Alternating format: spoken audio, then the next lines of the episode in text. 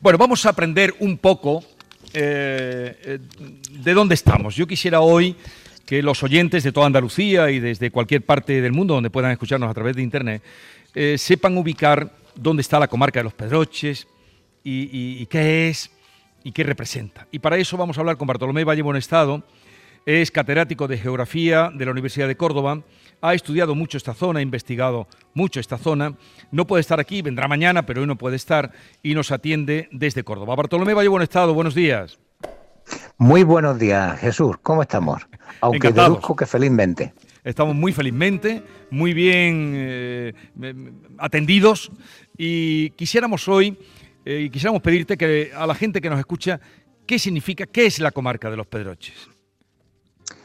Bueno, pues la comarca de los Pedroches es una comarca que quizás forme parte de esa media docena, como mucho docena de comarcas naturales existentes en España y las cuales se perciben con una nitidez mm, clara y extraordinaria.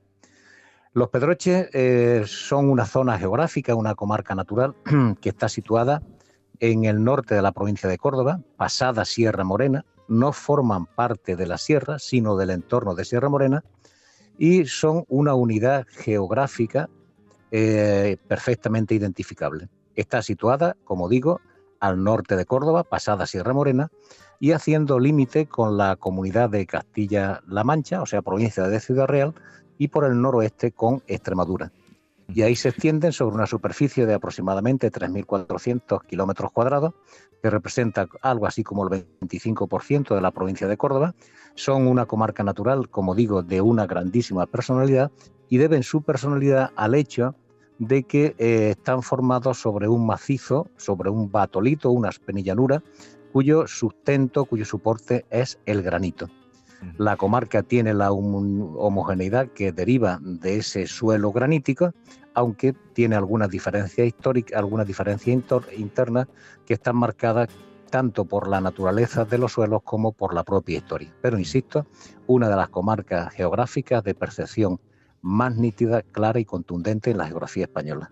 Sí, que no son como muchas comarcas que tienen que distribuir el territorio, sino esto es una comarca natural muy bien definida y de ahí que David Hidalgo, cuando ha estado dando un paseo eh, en coche de caballos por el pueblo, se sorprendiera de la cantidad de granito que veía. Eh, ahora, en la eh, fachada de las casas. ahora da la explicación el que la comarca se sienta el batolito de granito, que es un gran macizo de granito. Bueno, la, la dehesa. ¿Qué es la dehesa? Porque la gente vendrá mañana, comerá jamón, dirá que rico, dirá que bueno. Hemos visitado pues, esta mañana. ¿Qué es la dehesa? La dehesa es una síntesis entre un medio natural que es pobre y un ser humano inteligente, que sabe que la supervivencia tiene que establecerla haciendo una relación de armonía con ese medio ambiente frágil en aras de la supervivencia de los dos. Explico y concreto. Los suelos sobre el sustrato granítico son unos suelos pobres, con poca materia orgánica, arenosos, silíceos y en consecuencia con muy poca retención de agua, con muy poca capacidad de retención de agua. De manera que son suelos que se secan al muy poco tiempo de haber cesado las precipitaciones. Por eso incluso se puede padecer continuamente y en ocasiones como en el momento presente con una angustia grande la falta de agua, puesto que el sustrato granítico es una roca impermeable que no permite acumular agua. Bueno, sobre ese medio natural, sobre esos suelos que son fáciles de trabajar, que tienen algunas ventajas como la fácil aireación del suelo para soportar las raíces de los árboles o incluso de los cultivos, pues claro, son suelos que no se pueden cultivar continuadamente porque se agotan los nutrientes para las plantas.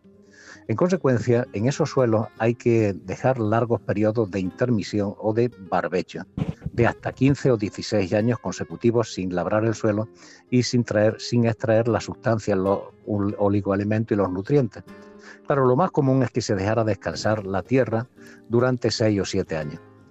Claro, al dejar descansar la tierra durante 6 o 7 años, pues resultaba que surgía inmediatamente, además de la actitud agrícola, una posibilidad de aprovechamiento ganadero pero para el aprovechamiento ganadero se aprovechó inmediatamente, y aquí está, se aprovechó, mm, aquí está la grandeza de la dehesa y el origen, se aprovechó una de las plantas del bosque mediterráneo, que es la mata de encina. La encina no existe en la naturaleza, sino que existe el bosque mediterráneo que contiene plantas que son susceptibles mediante las atenciones de poda y de tala de convertirla en árbol.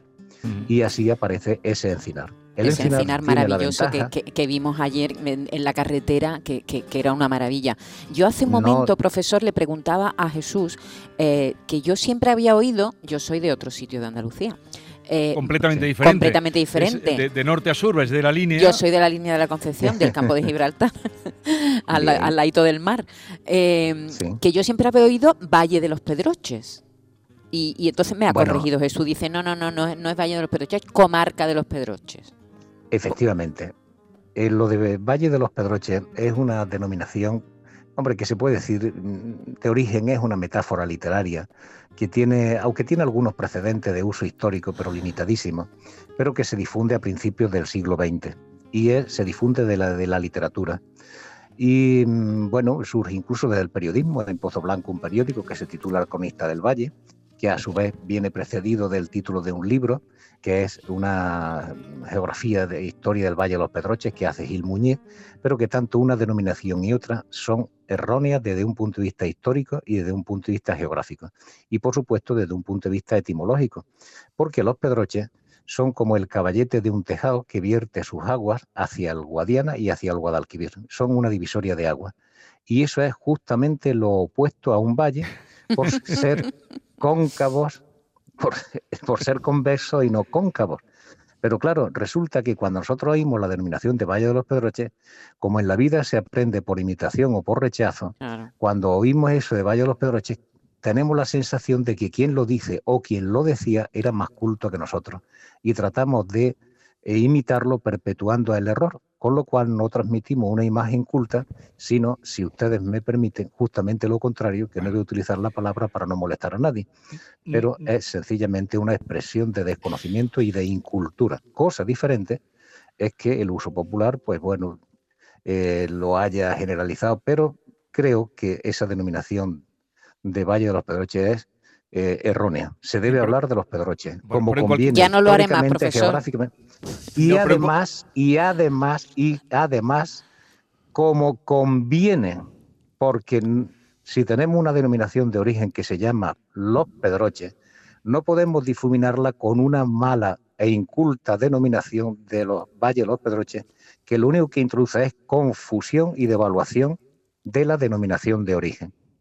De manera pues que yo en este sentido soy muy firme por muchas razones y ruego a mis alumnos, se lo he dicho siempre, encarecidamente que no se utilice esa pseudo denominación de Valle de los Pedroches, aunque esté consagrada por el uso e incluso sea soporte de alguna otra de las marcas agrícolas de la comarca de los Pedroches. Sí, pero además, quien venga como a, Areva, lo que llegaba ahora o ayer, al entrar en la comarca siempre está comarca de los Pedroches. Ahí está, está correcto y la denominación de origen también está muy correcto. Eh, Valle, buen estado. Bartolomé, gracias por estar con nosotros. Profesor, por habernos dado eh, una información también a quienes han oído hablar de esta comarca, de esta zona fronteriza de Andalucía. Ya tienen ahí también argumentos para saber dónde estamos y para visitarla. Un abrazo, Bartolomé. Muy bien, muchas gracias e igualmente un fuerte abrazo y enhorabuena a los Pedroches y a Canal Sur.